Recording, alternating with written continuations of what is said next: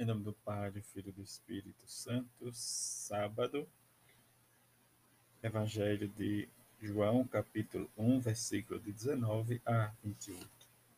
Este foi o testemunho de João, quando os judeus enviaram de Jerusalém sacerdotes e levitas para perguntar: Quem és tu?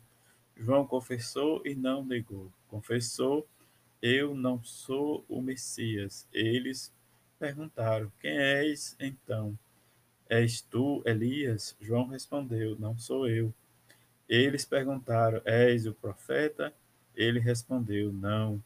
Perguntaram então: Quem és afinal? Temos que levar uma resposta para aqueles que nos enviaram. O que dizer de ti mesmo? João declarou: Eu sou a voz que grita no deserto: aplanai o caminho do Senhor conforme disse o profeta Isaías. Ora, os que tinham sido enviados pertenciam aos fariseus e perguntaram: Por que então andas batizando, se não és o Messias, nem Elias, nem o profeta? João respondeu: Eu batizo com água, mas no meio de vós está aquele que vós não conheceis e que vem depois de mim eu não mereço desamarrar a correia de suas sandálias. Isto aconteceu em Betânia, além do Jordão, onde João estava batizando. Palavra da salvação, glória a vós, Senhor. Hoje também a igreja celebra a memória de São Basílio Magno e São Gregório Naziazeno. São Basílio 329 a 379, ingressou na vida monástica e mais tarde foi nomeado bispo de Cesareia. Ardente defensor da divindade de Cristo e do Espírito Santo, compôs diversas obras teológicas, além de uma regra monástica.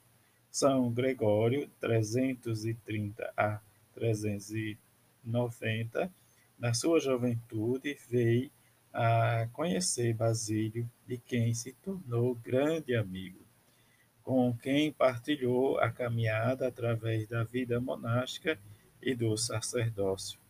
Foi nomeado bispo em, mil, em 381 e desempenhou papel preponderadamente no Concílio de Constantinopla, que definiu a divindade do Espírito Santo esses dois grandes homens que viveram, né, diz, a sua fé e testemunharam, diz, a fé em Jesus Cristo no seu Evangelho, em que nós escutamos a palavra de Deus, né, diz, do Evangelho de São João, onde né, diz, é uma continuidade do prólogo, em que agora nós e entendemos um pouco do testemunho que João dá sobre a pessoa de Jesus quando ele é questionado se ele era o Messias ou não.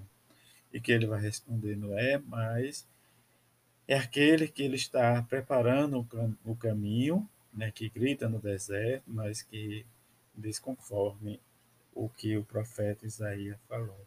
Diante né, das suas, da sua palavra, do seu testemunho, que nós possamos ter esta humildade que ele vai reconhecer e trazer para nós como né, diz, vida.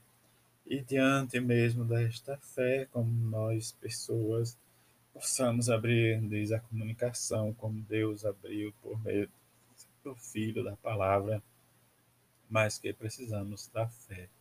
A fé não consiste apenas na escuta da palavra, mas também colocar em ensinamento recebido em prática no nosso cotidiano.